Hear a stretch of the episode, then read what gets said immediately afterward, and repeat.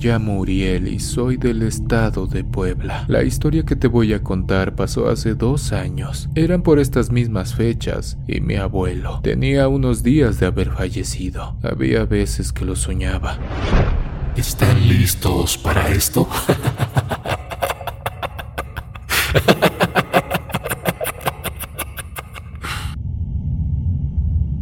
En esas fechas, mi padre apenas había llevado su camión al taller, así que tomé la decisión de dormir en el tráiler unos cuantos días. En eso, una noche de enero, casi a finales del mes, me entró la sensación de ir a orinar. Salí de la unidad y ya que terminé de hacer mis necesidades, me regresé al camarote del tráiler para seguir durmiendo. Minutos después de acostarme, afuera del tráiler,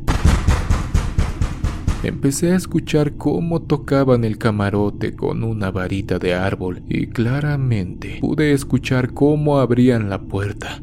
Por un momento pensé que eran mi padre o mi madre los que me habían ido a ver, pero nunca cerraron la puerta otra vez. De repente, sentí como que alguien se subió a la cama encima de mí y empezó a caminar en forma de cruz dos veces. La verdad es que sí me dio miedo y traté de estarme quieto lo más posible, pero cuando terminó de caminar sobre mí, se bajó y se sentó a un lado mío poniendo una de sus manos del otro lado. Y poco a poco se me quiso ir subiendo, pero no resistí más y me empecé a mover para todos lados, hasta que por fin sentí libres mis pies, pero ya no dormí esa noche. Cuando amaneció le pregunté a mi familia si ellos me habían ido a ver al tráiler, pero ellos me respondieron que no y desde ese día a veces sueño cosas de muerte las cuales sí pasan, premoniciones que terminan siendo reales.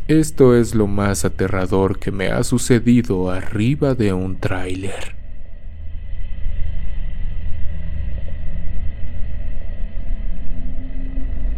Solo quería compartir una anécdota que le sucedió a mi papá cuando él se desempeñaba como operador de autobuses foráneos en el estado de Tamaulipas. Y este es mi relato. Buenas, mi nombre es Ricardo Luna Pérez. Me desempeñé por varios años en mi etapa de juventud como conductor de pasaje y de turismo en una empresa que cubre la mayor parte del estado de Tamaulipas, San Luis Potosí, Estado de México y muchos lugares más. En todo el tiempo que anduve viajando tuve varias experiencias, pero la que les quiero relatar en esta ocasión fue en un viaje del 2005 donde viajaba a la ciudad de Tampico, Tamaulipas, a la Ciudad de México. En este tipo de viajes siempre andamos dos conductores por las distancias tan largas de manejo. Como les decía, salimos de Tampico a la Ciudad de México a las 2 de la mañana vía Panuco, Huejutla, Ixtlahuaco, Pachuca y posteriormente la Ciudad de México. Pero en el entronque a Panuco, que se le conoce como la colonia Bermúdez, hay una caseta de peaje en la cual tuvimos que detenernos como a 500 metros.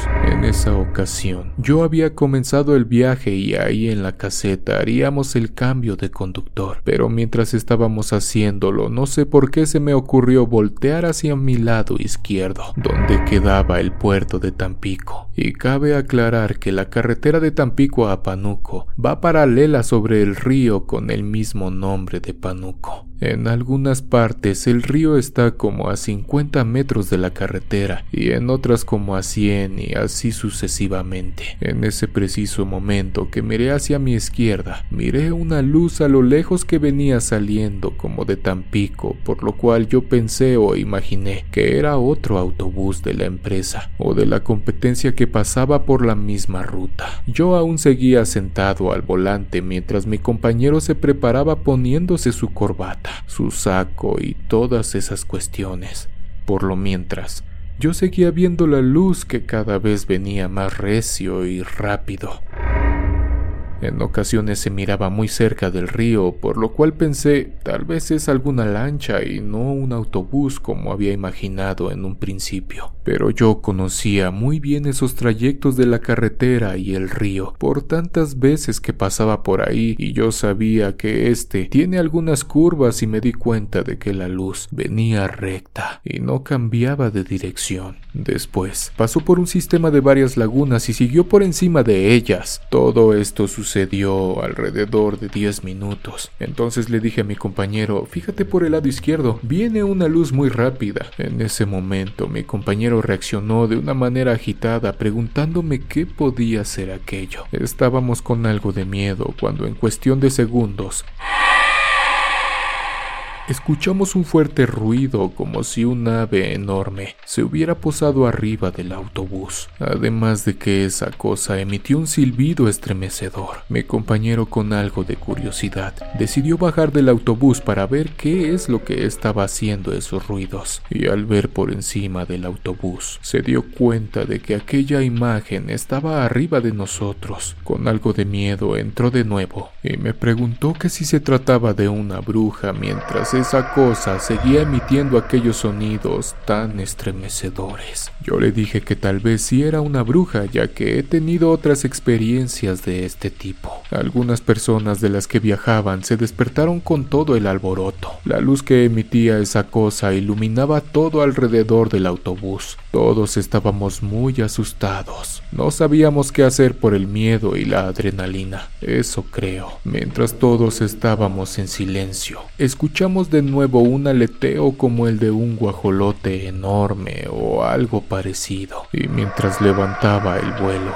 nuevamente producía aquellos sonidos tan extraños. Como les dije, todo esto pasó como en 10 minutos que parecieron una eternidad. Después de algunos segundos se retiró volando rumbo hacia la colonia Bermúdez, y a lo lejos pudimos observar que bajó en algún punto y se desvaneció por completo aquella luz. De ahí avanzó a la caseta que la teníamos como a 500 metros y les comentamos al personal de ahí que si no nos habían visto que estábamos parados, solo para confirmarnos que sí, que habían visto esa luz sobre nosotros. Ellos nos preguntaron que si habíamos hecho algo o que si habíamos dicho algo, a lo cual dijimos que no, y nos dijeron que en esa colonia hay personas que trabajan con la magia negra, que se transforman en la noche y salen a volar y que son muy vengativas, que si alguien les hace algo los vuelven a buscar para hacerles daño. Afortunadamente para nosotros solo fue una experiencia algo aterradora que pasamos en el 2005. Sé que hay muchas personas que tal vez no creen en estas cosas, pero son reales. Saludos desde Nashville, Tennessee.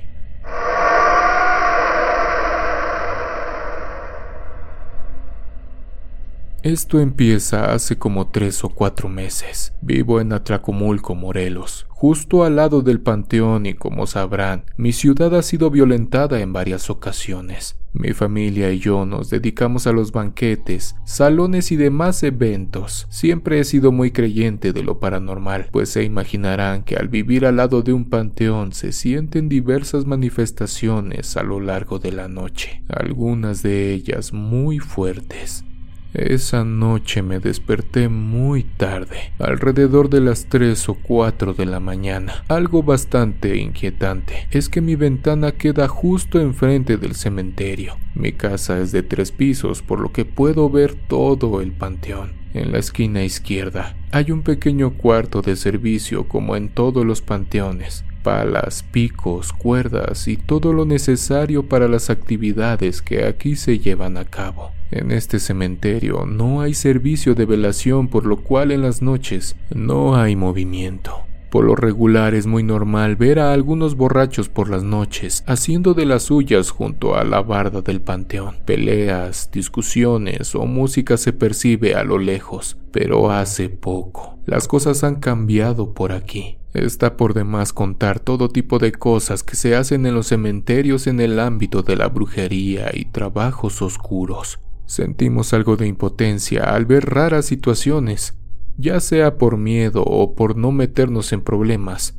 Hemos decidido guardar silencio. pero las cosas han comenzado a salirse de control. Existe gente que no deja descansar a los muertos. ¿Sabes a qué me refiero? Como brujas, hechiceros y demás personas. Es muy normal que dejen brujería, amarres y muchas cosas más, pero lo que te cuento va más allá de esto. Platicando con mis padres y mis hermanos, hemos llegado a la conclusión de que se trata de una secta o algo muy parecido, pues esa noche, justo cuando me asomé por la ventana, alcancé a ver a seis personas vestidos con túnicas o hábitos ya que parecían curas de iglesia, todos en color negro. Las ganas de ir al baño invadieron mi cuerpo así que no demoré mucho. Cuando regresé pude observar que estas personas ya habían colocado en el suelo velas de color rojo que formaban una estrella. El terror aumentó cuando comenzaron a escarbar una tumba donde no hacía mucho habían enterrado a un difunto. Me sorprendí mucho pues justo cuando terminaron de remover toda la tierra, sacaron a la persona que estaba adentro del ataúd. Corrí lo más rápido que pude en medio de la oscuridad para avisar a mis hermanos de lo que estaba pasando. Justo cuando regresamos, ya lo tenían en el suelo. Se imaginarán que ya estaba hinchado, casi a punto de explotar. De pronto, esas personas comenzaron a sacar algunos cuchillos enormes con los cuales comenzaron a remover todo el tejido blando para poder sostener entre sus manos los huesos de aquella persona. Terminaron y solo echaron los restos de carne dentro de la caja y la colocaron en su lugar. Mis hermanos y yo no estamos preparados para ver este tipo de sucesos más que aterradores. Pasamos algunos días sin dormir, pues la impresión fue tal que no lográbamos conciliar el sueño ni con la luz prendida. Hasta el momento desconocemos si se trataba de algún tipo de secta o algún trabajo de brujería en específico, pues ya no han regresado. Les mando un fuerte saludo a toda la comunidad desde Morelos.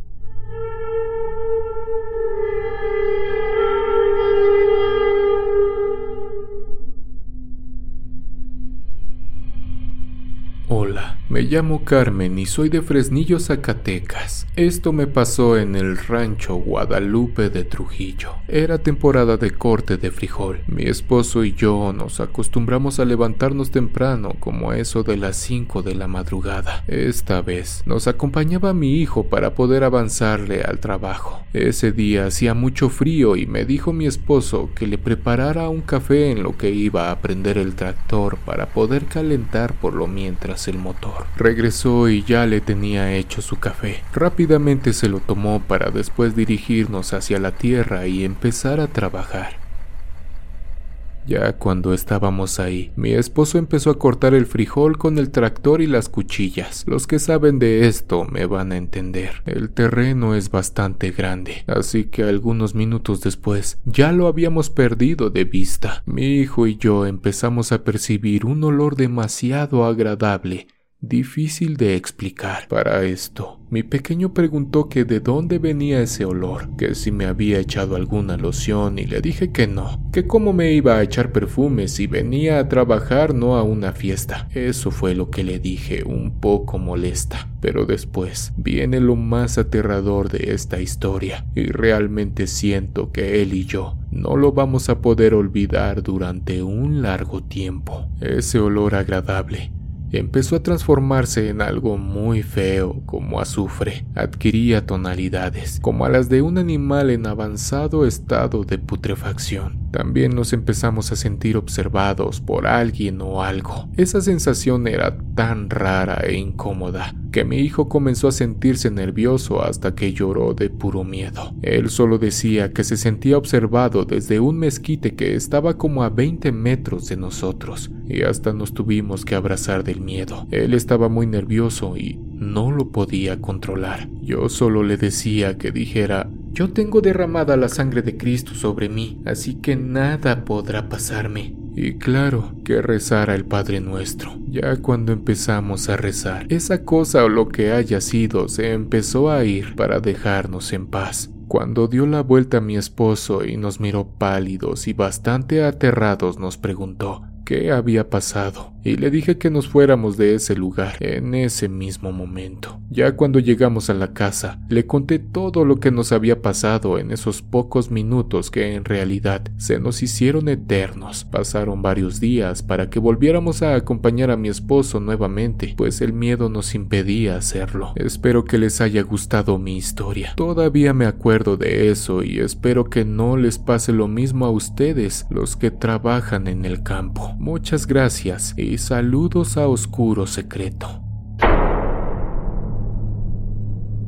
Mi nombre es Jorge y vivo en Ecuador, en el sur de Quito, y quiero contar una experiencia corta. A pesar de lo breve, no le quita lo interesante y aterrador a lo que les voy a contar. Siento que como a muchos que experimentamos los sucesos paranormales, en ocasiones las palabras no nos alcanzan para describir el miedo y el terror que se siente al estar frente a estas situaciones tan aterradoras. Mi casa tiene tres pisos y en el primero hay un patio no muy grande. Verán, todo esto pasó hace unas cuantas semanas. Era mediodía, ya estaba oscureciendo. Mi hermano había ido a comprar y yo estaba buscando un bolígrafo que le había prestado. Le estaba llamando por su nombre como siempre y él me respondió diciéndome ¿Qué pasa? Como siempre me ha hecho. Yo estaba bajando del tercer piso y cuando llegué al segundo grité otra vez su nombre. Me respondió y cuando llegué al primer piso le pregunté si tenía mi esfero pero no tuve respuesta. Para ese momento ya había oscurecido totalmente. Seguí esperando su respuesta pero nada. Caminé lentamente al patio y cuando me asomé por la puerta no había nadie. Pensé que me estaba haciendo una broma así que le grité ya basta no es gracioso. Y nuevamente no tuve respuesta. Prendí las luces, pero no respondían. Intenté apagar y prender de nuevo, pero no funcionaban. Me empecé a asustar. Quise dar alguna solución que tuviera sentido. Tal vez se fue la luz, dije en mi mente, pero no era posible. Repetí el nombre de mi hermano, pero esta vez la respuesta vino del piso de arriba. Subí corriendo e intenté prender la luz de las escaleras que daban al segundo piso, pero tampoco funcionaban. Me quedé parado mirando la parte de arriba de las escaleras. Estaba demasiado oscuro, pero pude diferenciar una silueta muy alta con voz temblorosa. Y muy lentamente pregunté, Omar, ¿eres tú?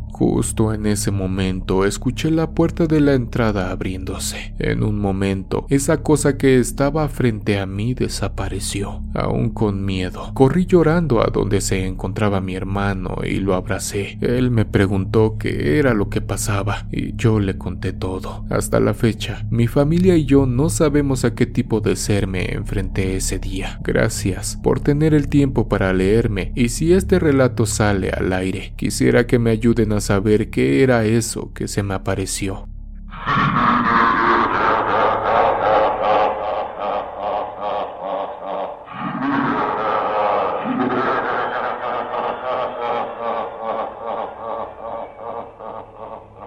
Hola amigos, muy buena tarde. Los saludo desde Guatemala. Todas las madrugadas cuando me dirijo a mi trabajo los escucho. Me encanta. Les contaré mi historia. Tengo 26 años y aproximadamente 10 años atrás sucedió la experiencia más aterradora de toda mi vida y que hasta la fecha, con ayuda de mi familia, aún no encontramos explicación alguna. Mi hermana pequeña, con la cual nos llevamos 7 años de diferencia, dormía conmigo en el mismo dormitorio. Era el mes de octubre cuando sucedió esto, tiempo de brujas y demás cosas. Me recosté en mi cama y no sentí cuando me quedé profundamente dormida. No sé a qué hora de la madrugada sería cuando logró despertarme una voz que me llamaba. Escuché que me dijeron, Liz, Liz, oye Liz, susurrándome. Cabe decir que me llamo Lisette y en mi casa así me dicen. Mientras me llamaban, claramente sentí que me agarraron del cabello, así que traté de levantarme. Me quedé sentada en la cama, sin abrir los ojos, pensando que era mi hermana menor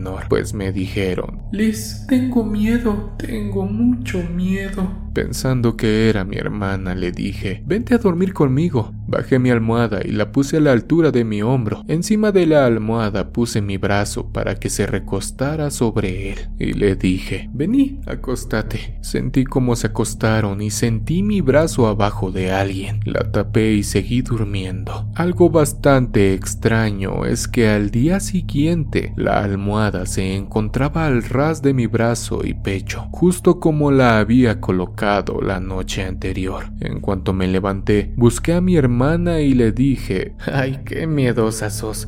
Eso te pasa por andar viendo películas ya tan tarde.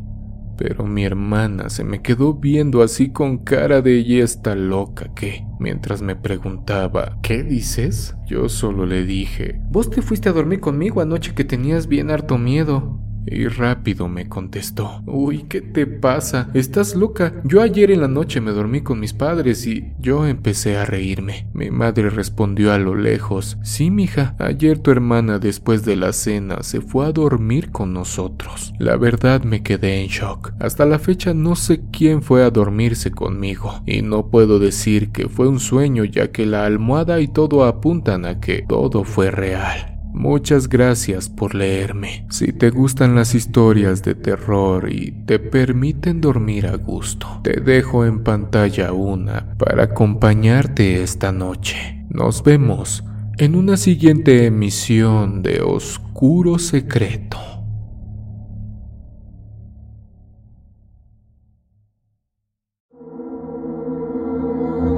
¿Quieres escuchar las historias de terror que más te gustan sin cortes comerciales? Puedes convertirte ahora en miembro de ACAST.